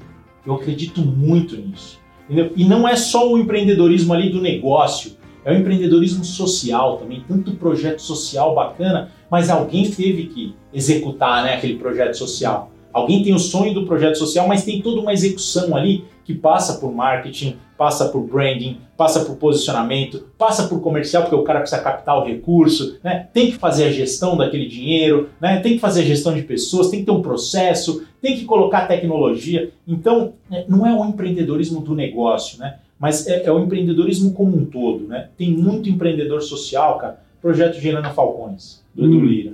Muito legal. Sensacional, cara. Esse, esse rapaz começou do zero ali, entendeu? Com, com projeto nas comunidades e tal, e evoluiu, e hoje é um case. Pô, abraçado por Flávio Augusto, abraçado, abra- abraçado por Jorge Paulo Lema. Pô, que case bacana, cara. Muito. E é um empreendedor. Então, não estou falando do negócio, um empreendedor social. Eu acredito muito hoje que, que a- é, o investimento em micro e pequenas empresas é fundamental.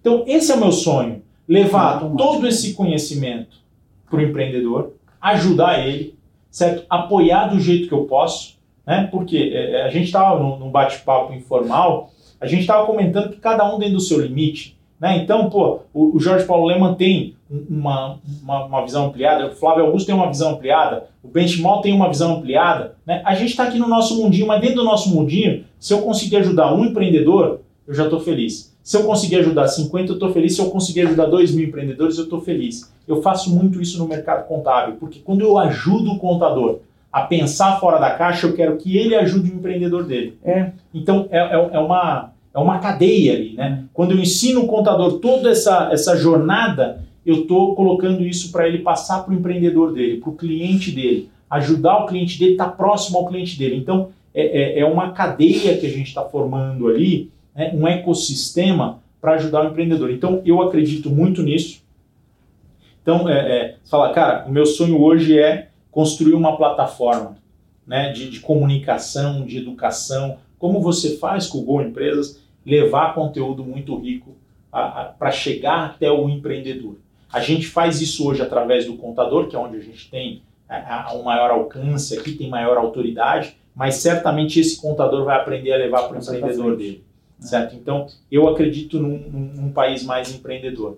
Imagina a gente fomentando pequenas e, e médias empresas com, ah, com investimento, com dinheiro, com capital, eh, com educação, certo? E aqui gerando mais empregos, gerando mais competitividade. Cara, o Brasil é um país de empreendedorismo, todo mundo quer empreender, é, é, tem- todo mundo tem um monte de sonho. Vamos apostar nessa galera. Já tem um monte de projeto que faz isso, mas ainda é pouco. No passado a gente tinha o Sebrae, hoje a gente tem muita gente ajudando, mas ainda é pouco. Então, é, é, o meu sonho é esse: é de, de alguma forma, de- mesmo que seja pequena, ajudar o empreendedorismo. E ajudando o empreendedorismo, eu tenho certeza que a gente ajuda a- a- o Brasil. É, é, é, um, é um efeito dominó, né? Eu, eu, eu, eu costumo pensar que o, o. Bom, se a gente chegar é, numa definição bem simplificada sobre empreendedorismo, empreender é você identificar um problema, achar, ver, enxergar um problema e buscar uma solução para aquele problema. O empreendedor ele faz isso. Ele, ele, ele, ou ele passa por um problema, ou ele identifica um problema e, e desenvolve e busca uma solução para resolver aquele problema, certo? O Brasil tem um monte de problema, né? Então, quem consegue enxergar o problema? O empreendedor. Ah, não, mas eu não sou empreendedor. Cara, se você tem um problema e está buscando resolver esse problema, você está sendo proativo nesse sentido, você é o empreendedor. Não, mas eu sou funcionário, mas eu sou funcionário público. Mas se você identificou esse problema, seja social, seja o que for, é, e buscou resolver o problema, você está, aquele problema, você está empreendendo, automaticamente o empreendedorismo é o que realmente vai salvar o, o Brasil. Acho que não tem muito o que discutir, né? isso aí. Show de bola, show de bola. Próxima pergunta. Rogério, hobby. Qual o seu principal hobby, tirando empreender? Cara, eu, eu, eu, eu gosto muito de ficar com a minha família, né? Então, putz, Quem segue o Rogério nas redes sociais sabe muito bem É, disso. então, eu, eu, eu não abro mão, né? Final de semana sempre ficar com a minha família. Então eu não criei nenhum hobby, mas hoje eu, eu brinco muito de tênis com meu filho, porque o cara tá jogando muito, já, tá, Hum. já me passou, né? Vou, vou fazer uma partidinha com o Carlão depois, né? Com você Tô também. enferrujado. Né? E, e, e assim, é, e é isso. Hoje, se eu, se eu falasse um hobby assim, cara, eu, eu gosto muito de assistir filme. Eu sou um, um- um viciado em filme. Né? Um cara que gosta muito de série, de filme, mas com pouco tempo para fazer. E, É. e o que facilitou minha vida foi o 1,5 da, da, da, da Netflix. Cara, Nossa. olha, 1,5. Dá bem mais rápido tal, e eu Não, ah, consigo isso ver. tudo no YouTube, no- até no WhatsApp. É. Você coloca no e-mail 2 e, E, vai. e, e assim, então, o meu hobby hoje é, é ficar com a família no tempo que eu tenho vago, cara. Me fala qual é o seu desenho animado preferido. Cara, desenho, vamos lá. Da Putz, infância. Da infância, eu tô, eu tô tentando memorizar o que eu mais gostava, né? Na nossa infância ali você tinha Caverna do Dragão, que era um desenho legal. Por outro lado, você tinha Pica-Pau, que era um desenho mais infantil, e na mesma, na mesma, na mesma época ali, Tudo né? politicamente incorreto Agora, eu, posso, dia, né? eu posso falar, é, é, não sendo desenho, mas uma coisa que eu adorava, cara, e que eu gosto até hoje, Chaves. Nossa. Então sim. eu vou trocar o desenho por Chaves. Acho que Pronto. vale. É um Eu acho que vale. Infantil, Vamos- né? Um programa infantil, Chaves, Chaves. cara, é imperdível, né? As minhas primeiras memórias como ser humano nessa, nesse corpo aqui é, é vendo Bozo e Chaves. Bozo, Assim, Bozo e Chaves. Muito legal. E é, o meu desenho preferido é Thundercats. Thundercats. Lembra que eu tinha a, a espada, a garra do Lion, a toca dos gatos, sabe? Não sei se você lembra do Thundercats. Não. Que Eu, eu, então, gatos, né? Gatos do trovão, sei lá. eu, eu acho que o Thundercats veio depois. da- Você tá com quantos- que tá com isso, eu tô com anos? 41. Não, não. É, acho que teve um gapzinho aí de idade, mas vamos lá. Ahn, filme. Filme, cara, é, é- é difícil falar. Difícil falar. Eu posso, eu, eu posso citar aqui alguns, tá? É, diria para você que eu, eu gosto muito de Lobo de Wall Street pela pegada de vendas, né? E, e o aprendizado de, de vendas ali. É um É. péssimo exemplo. É um, é um- É um péssimo exemplo. Então- como, como mas assim, a, a, a, o, a, o- eu gosto os insights que ele te passa é. Olha um outro fantástico. filme que é um péssimo exemplo, Fome de Poder. Adoro Fome de Poder. Adoro, já assisti umas 4, 5 Mas é um péssimo exemplo por aquela sacanagem do cara com os É. fundadores e tal. Que há controvérsias, há controvérsias, tem lugares que mostram que é, aquele acordo lá é, nunca existiu, enfim. Não. Jobs. Então, Hum. o Jobs é um péssimo exemplo, porque, pô, o cara meio que sacaneia os fundadores também ali, né? Ele cria aquela, aquela ideologia dele, pô, vamos crescer. Sacaneiam ele tira, também, né? Sacaneiam ele também, então... é, é, e aí você tem... é, eu gosto muito de filmes de documentário, Trabalho Interno é um deles que mostra a crise de 2008. Eu vivi na pele a crise de 2008.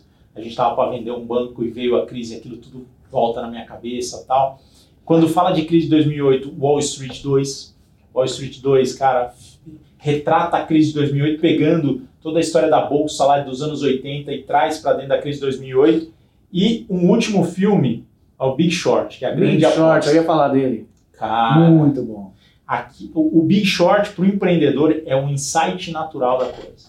né? É quando o cara começa a olhar a economia e pegar alguns insights e todo mundo tem um insight ali, todo mundo ganha, né? É. E aquela questão do networking, do relacionamento, da sorte, porque tem muita gente que por sorte o cara, pô, por sorte ele errou o nome da empresa e caiu naquela empresa onde gerou ah, ah, ah, muita grana para os caras lá, né? É, Eu ouvi É, alguém falando é. na sala do lado e. É uma.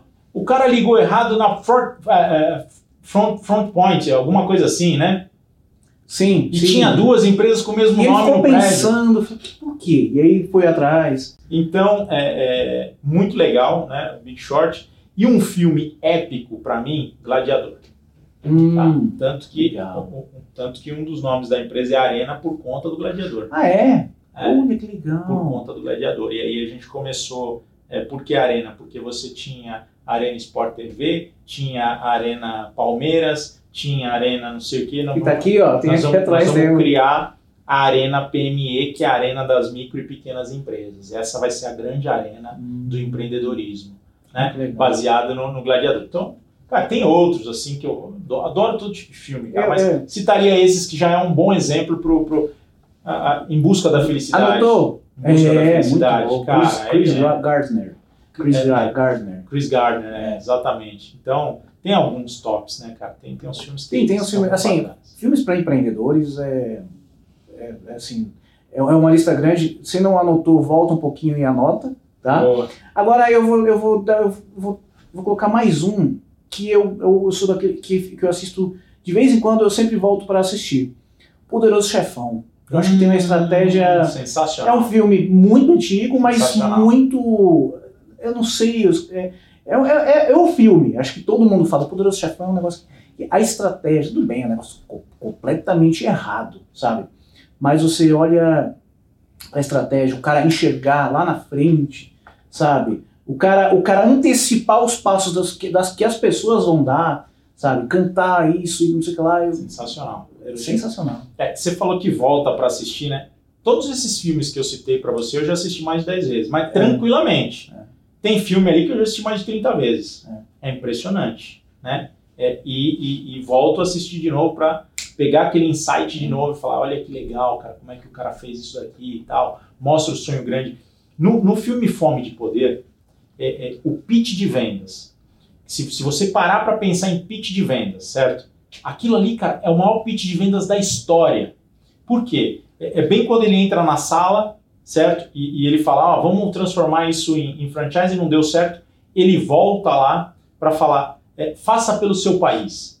Faça seu- pelo seu país. E ele começa a citar, um, um- um- fazer um pitch de vendas, falando para ele assim, eu tava passando, olha o pitch de vendas do cara. Eu tava passando pelas cidades para vender lá, e aí eu via ah, cruzes e, e- e- e o sistema jurídico lá, né? É, bandeira dos Estados Unidos. Isso, a bandeira dos Estados Unidos, tal. Cruz bandeira dos Estados Unidos, cruz bandeira dos Estados Unidos. E aí eu tive um insight, né? McDonald's de costa a costa, né? A nova igreja americana que não abre só aos domingos. É. Ela abre 365 dias, 24 horas, 15, 20 segundos.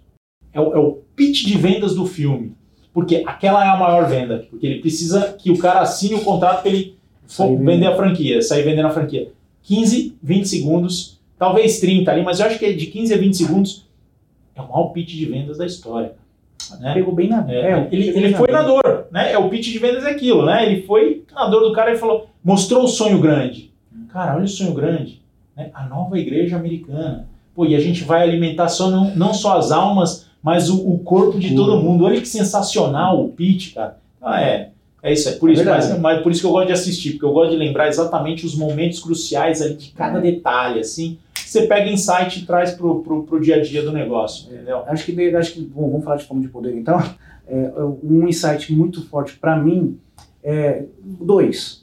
Primeiro é, é para quem ele vende a franquia, quando ele viu o judeu vendendo Bíblia e vendeu, Total. ele falou assim: putz, eu preciso vender para quem realmente vai dar o sangue pelo negócio. É, é, é o tal do, do- da persona, né? É. Quem é o, o, o ele estava vendendo para ideal? investidor que colocava, Não era o cliente ideal. colocava frango para vender na, aí, restaurantes e tal. Perfeito. Esse é você en- encontrar a persona. Ahn, esse é um dos. E você realmente entender o que, que você vende. Que na verdade ele entrou no mercado imobiliário, a- a- aquele. Esqueci o nome do menino. Que mostrou para ele: ó, seu negócio não é vender hambúrguer, seu negócio é imobiliário. E ali acho que. Não sei se existe alguma outra instituição no mundo que tem, que tem mais propriedades, que tem mais terrenos do que o McDonald's. Não sei se, realmente não sei, não tenho essa informação. Mas para mim, pelo menos até no final do vídeo, no- do, do filme mostra isso, que o McDonald's ele é um dos maiores proprietários de terreno no, no- do planeta. Que, aquele momento ali é crucial no filme que na- nas startups a gente fala de pivotar. Hum. Ele pivotou o negócio. Ele É. pivotou o negócio. Ele deixa de ser um negócio de hambúrguer e passa a ser um negócio de, de real estate. Né? E ele deixa Negócio de ficar preso no, no, no, no, no, no- contrato com nos o- irmãos McDonald's. Exatamente. Então ele, ele pivotou o negócio dele e transformou o negócio dele. É, isso aí é, cara, sensacional, né? É. Então, é Sensacional. um, é um ponto muito bacana do filme. Assistam Fome de Poder. Vale Fome de Poder. muito, muito a pena. E uma série? Cara, eu, eu Uma gosto- série. Eu, eu- eu- Séries. eu assisti muito o Suits, né? É, Sim. Homens de Terno. Assim, Muito uma série bom. que eu assisti Muito bom. bastante ali. É, puta, eu, eu assisto muita série, cara. Ficou cansativo depois que Não, a Megan lá saiu. Total. meio- Não, lá- mais Chegou até- um momento que aí você não assiste mais, É. né? Mas até aquele momento ali era, É era, era top, né? Assisti com minha esposa. Minha esposa, acho que é por causa do, do, do- do- dos atores, mas. O é, Suits, o Suits ele é bem legal pelo primeiro episódio, né? Porque o primeiro episódio te prende, né? É, É, É. Então, Diferente de Breaking Bad, que eu amo, já assisti, tô indo pra terceira vez.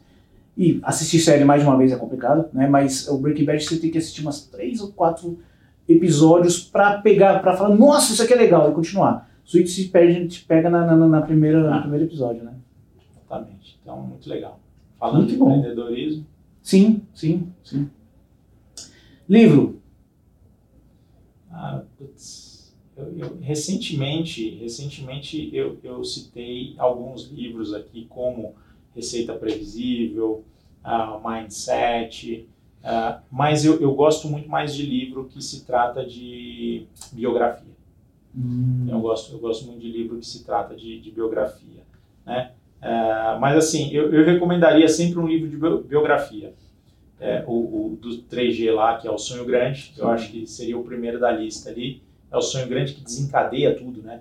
É, é, a história de partnership da XP, ele lançou o livro na raça, veio da história do, do, do- É. do Banco Garantia, do, do George Paulo Melman com, com o Sonho Grande, né? Eu acho que ali, é, aquele livro ali de biografia é muito legal. É, gosto muito do- dos livros do, do Flávio Augusto, entendeu? A geração É de valor. bem tem- tem- mindset, tem, muito mas insight É, e é, aquela, é aquilo que você falou, a base, É. que é o mindset. E- mindset de crescimento. E essa, o, o Geração de Valor 1, 2, 3, ele é muito isso de você virar essa chave. É. Fazer do mindset, sair do mindset fixo para entrar no mindset de E- crescimento. E, aí, né? livros que, que podem te ajudar nessa, nessa trajetória aqui. Você tem lá o Mindset, a nova psicologia do sucesso.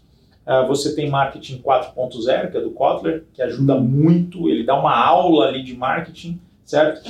E Receita Previsível.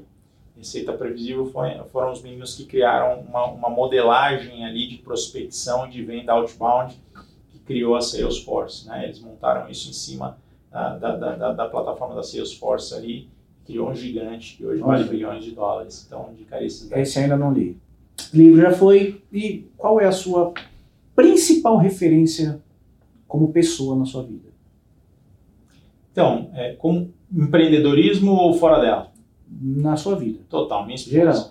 Fazer um marketing aqui. É. É, porque, cara, é, a gente começou a namorar muito novo, ela tinha 16 anos de idade. Então, a gente viveu uma, uma, uma história muito bacana aqui junto, de aprendizado, de crescimento junto, né? E crescimento só, não, não só na parte ah, pessoal ali, mas na parte profissional também, no amadurecimento, sabe? Putz, cara, amadureci muito, né? E, e ela também. Então, é, é, hoje a gente olha a vida num, outro contexto, né? Então, para mim, é uma referência. Né? Eu gosto muito é, de, de, de conversar com ela sobre tudo. Né? Então, a gente compartilha 100% de tudo. De tudo. Seja da empresa, seja da vida pessoal, seja é, do que está acontecendo, os momentos. Porque ela também né? é empreendedora, É, né? ela, é também, ela também é, e, e- e nós temos um ponto, né? Eu sou mais caseiro, ela adora viajar.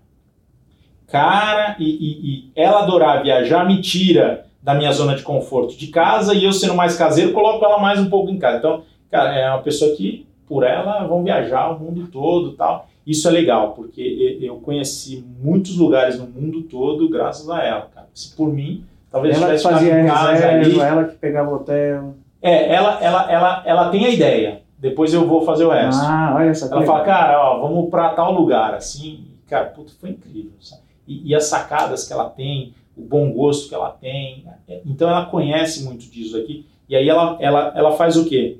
Ela tira o Rogério muito do, do, do dia a dia ali, do empreendedor, tal, tal, tal, e joga ele para curtir um pouco a vida. Porque senão, o que, que acontece? É, é, tem que ter o equilíbrio. É, ela é o equilíbrio que eu precisava, entendeu? Então, putz, e eu sou o equilíbrio que ela precisava também. Então a gente complementa ali, é muito legal isso daqui. Legal. Tá fazendo um, um jabá mais- aí, né? mais- Fazendo uma média, né? Não, total, né? Que bom, né? Que bom. De empreendedorismo, cara. É isso que eu falo assim, tem alguém de Eu empreendedor curto também? muito o case do Flávio Augusto, porque quando ele fala que ele sai lá da periferia e que ele vai empreender e que ele fala de vendas muito abertamente, que ele conta o case dele, cara, que ele é um, um cara que, que vai atrás, que, que busca, que batalha, né, que ajuda o empreendedor tal. Eu gosto muito desse cara, até mais do que Jorge Paulo Lema, que teve muito mais sucesso, que eu, que eu adoro, né, que fala muito de risco. Eu, eu curto essa parte de risco do Jorge Paulo Lema. É, o, o case do, do Flávio Augusto e agora o, o Benchimol ali, porque ele criou uma estratégia de distribuição de produtos, e que é o que eu gosto também, rede com distribuição de produtos. Né? O Flávio Augusto teve a rede dele aqui, é, como, como WhatsApp, mas aqui ele encontrou um formato de rede terceira, através de agente autônomo de investimento, então, e a distribuição de produto criando um, ele uma meio que, super ele companhia. meio que inventou, entre aspas, Inventou o business, é isso aí. Hum. Então, eu, eu gosto muito disso daqui, né? Então, indo para esse lado, mas, é, assim, esse é mais pro lado empreendedor. É, não, a gente tem muitas referências, né? É difícil falar assim, uma, sabe? Pô, aí você me quebra, porque eu tenho várias, e agora? O que, que eu faço? Ahn, e quem é o Rogério Famelli? Cara, o Rogério Famelli é um empreendedor nato, doente, né? viciado, ah, que precisa desse equilíbrio da, da família, né? mas é um cara muito focado na família, é um cara que gosta de viver a vida também, é um cara que super curte a ideia de felicidade, certo? Não é o dinheiro que me move é a felicidade, então ah, eu curto esse, essa jornada, certo? Então a gente estava em Porto Seguro lá, cara, e a gente estava se divertindo e, e não importa se era empregado ou não, né? Então eu, eu curto isso daqui. É um cara que consegue se posicionar em, em qualquer ambiente. Por exemplo, eu consigo tomar uma, uma, uma escola no boteco da esquina e consigo tomar um vinho que custa 10 mil reais, apesar de nunca ter tomado um vinho de 10 mil reais. Mas eu consigo estar ali. Como é que tá aquele perão Ah, lá? ah. Vai, já vamos abrir, né? Vou- Já vamos abrir. Tem né? uma adega na outra, na outra sala de reunião aqui que eu Você vi. viu que tem adega lá, né? É, então, é, é um cara que consegue se, se posicionar bem nesses dois mundos. Né? Então, eu, eu me posiciono bem nesses dois mundos, né? É, e é, o que eu passo hoje é, são valores para os meus filhos.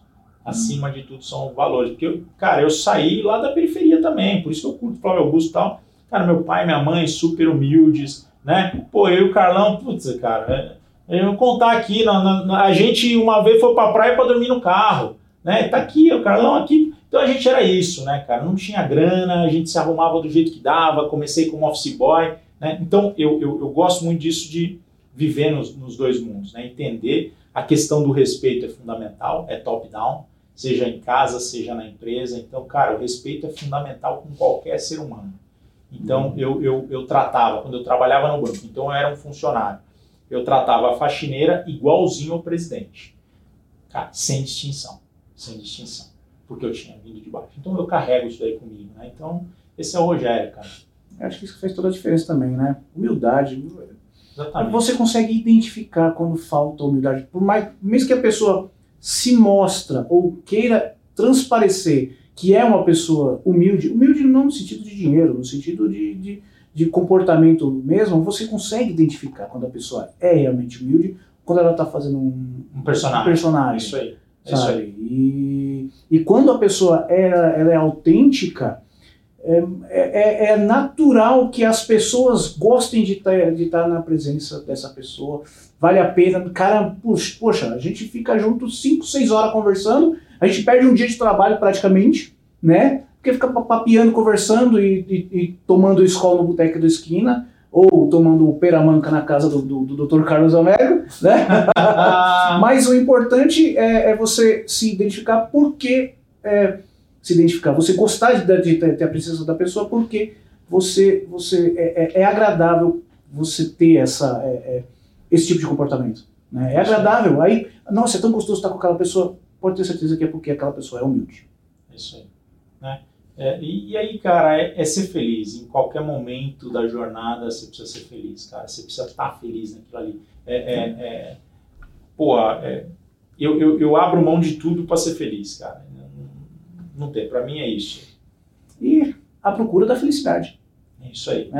Rogério, bacana. Muito obrigado. Valeu, Antes de mais nada, deixa já uma mensagem final pra galera. Ah, a gente encontra, pessoal, vou deixar links das redes sociais do Rogério. É arroba contador CEO, CEO, contador CEO, no Instagram. E arroba abertura ponto simples também, né? No Instagram. Ou abertura simples, é. Tem a... Também, mas eu deixo, eu deixo os links aqui, mas então vamos finalizar esse super papo de hoje com uma mensagem final aí pros nossos telespectadores. Olha só, primeiro eu quero agradecer você ter vindo aqui, a gente bater esse papo. Eu é aqui. que agradeço. compartilhar ah, conteúdo relevante, conteúdo que, que te inspire a empreender, certo? A gente está no começo da jornada aqui, certo? Mas de tudo que eu falei aqui, né, o mais importante é que você realmente é, é, corra atrás dos seus sonhos, entendeu? É, empreender é difícil, eu sei o quanto é difícil, eu já passei por isso, né? mas eu estou correndo atrás dos sonhos e empreender não é o destino, não é onde você quer chegar. Empreender é curtir a jornada. Quando você está curtindo aquela jornada de empreender, você está se sentindo bem, porque nós não sabemos qual é o destino. E cada vez a gente tem uma meta diferente. Você vai colocando a meta conforme o tempo vai passando, você vai ter novas metas. Né? Não é uma meta só fixa. Olha, quando eu chegar nisso eu paro. Não é isso.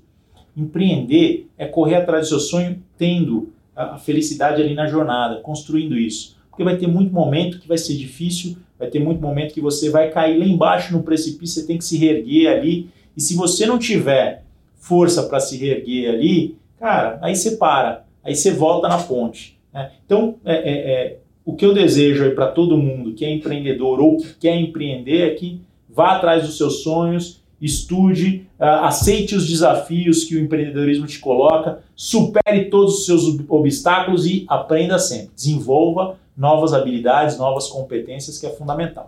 É isso aí, pessoal. Gente, cara, ó, antes de finalizar, você falando isso aí, você me deu um insight aqui de algo que eu prego muito, que é a, a jornada. É, então, assim, eu, eu, eu amo viajar, só que viajar de carro. Por quê? É, tem um caso específico que eu fui para Caldas Novas, que são 12 horas de, de, de, de, distância de carro, e a gente saiu, e foi, foi numa, num feriado, a gente saiu 3 horas da manhã de casa, então pegamos até um pouquinho de trânsito na Bandeirantes, mas quando o dia começou a amanhecer lá para os lados de Ribeirão Preto, começou a surgir um monte de canavial, sabe? Que para onde você via o horizonte, você via aquele monte de canavial e eu dirigindo o carro, com minha mulher dormindo, minha filha dormindo, é, obviamente dormindo, né? E eu curtindo aquele momento, vendo aqueles canaviais que sobe morro, desce morro, vai canavial. Quando chega lá para os lados de Minas, começa a ter muito laranjal, é, peguei muito plantação de eucalipto. Enfim, a gente curtindo e passa por uma cidade e entra em outra e para num posto e vê aquele posto, que cidade é essa? Nossa, que bacana, olha esse, esse, esse, esse tipo de, esse salgado não tem lá, no, no, lá em São Paulo, eu vou comer um. E até chegar morto, moído no destino, que é Caldas Novas, eu curti pra cacete. Enquanto minha esposa, minha, minha esposa só acordava e falava assim, onde a gente tá? Ah, estamos em Minas. Ah, tá bom. Sabe? Legal. É, é, é, é, isso é curtir a jornada. Lógico, a gente curtiu muito lá os parques aquáticos e tudo mais, o hotel. Que é parte da jornada. Também. É, é a forma, estrada que, que é, deveria ser dolorosa, cansativa, foi parte da jornada. Ela pode ser dolorosa, cansativa quando você não curte é a jornada. Ah, não, vou pegar um avião. Tudo bem, pega um avião, vai para lá, show de bola, você está curtindo ali. Se bem que eu também gosto muito de viajar de avião e gosto muito de ficar olhando lá para baixo. Mas pegar 12 horas de estrada, cansativo, ficar moído e curtir a jornada, faz com que uh, a viagem no completo seja perfeita, sabe? Porque assim como uh, no empreendedorismo você tem que curtir a jornada, Ben Shimol fala isso, curte a jornada, curte a jornada, todos falam isso, né? Mas eu coloco isso muito na cabeça, eu vejo muito Ben Shimol falando isso. É, é, você viajar e curtir todo o caminho é, faz toda a diferença no, no seu ponto de vista. E se você consegue fazer isso viajando, transfere isso para os negócios, que vai ser muito mais legal. Assim, a gente tá, nós temos metas aqui, uh, independente dessa meta, a gente está curtindo aqui, sabe? A gente está tomando nosso café e, e, e, vai ser muito prazeroso quando a gente estiver num patamar muito bacana. Se bem que o Rogério já está num patamar alto, né? Mas quando a gente estiver num patamar muito bacana, olhar para trás e falar, cara, lembra aquele dia que a gente comeu aquele, aquela, aquela vaca tolada lá no Orlandinho, aquela rabada? Sim Pô, lembra aquele dia que a gente gravou um podcast, ficamos tomando café e falando besteira? Sabe? Isso é legal. Então, fazendo um, uma ratificação ao que o, o, Rogério falou, curta a jornada que vale muito a pena. Rogério, mais Valeu. Vez, muito obrigado. Marcião, obrigado aí, cara. Você é sempre bem-vindo aqui. Esse foi o Grove Podcast de hoje. Um grande, grande abraço e fui!